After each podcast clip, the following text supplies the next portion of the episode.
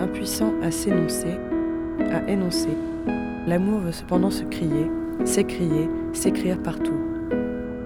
All'acqua, all'ombra, ai monti, ai fiori, all'erbe, ai fonti.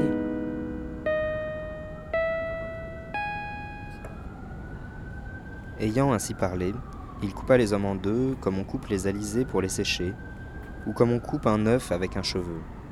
Et chaque fois qu'il en coupait un, il ordonnait à Apollon de retourner le visage et la moitié du cou du côté de la coupure, afin qu'en voyant sa coupure, l'homme devint plus modeste, et il lui commandait de guérir le reste. Apollon retournait donc le visage, et, ramassant de partout la peau sur ce qu'on appelle à présent le ventre, comme on fait des bourses à courroie, il ne laissait qu'un orifice, et liait la peau au milieu du ventre.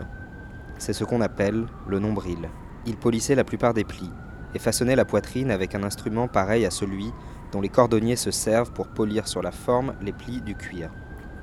Mais il laissait quelques plis, ceux qui sont au ventre même et au nombril, pour être un souvenir de l'antique châtiment. All'acqua, all'ombra, ai monti, ai fiori, all'erbe, ai fonti.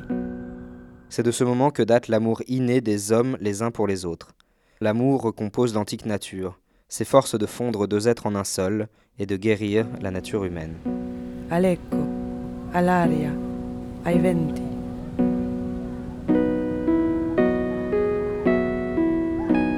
Pour peu que le sujet amoureux crée ou bricole un ouvrage quelconque, il est saisi d'une pulsion de dédicace. Ce qu'il fait, il veut aussitôt, et même par avance, le donner à qui il aime, pour qui il a travaillé ou travaillera. La suscription du nom viendra dire le don.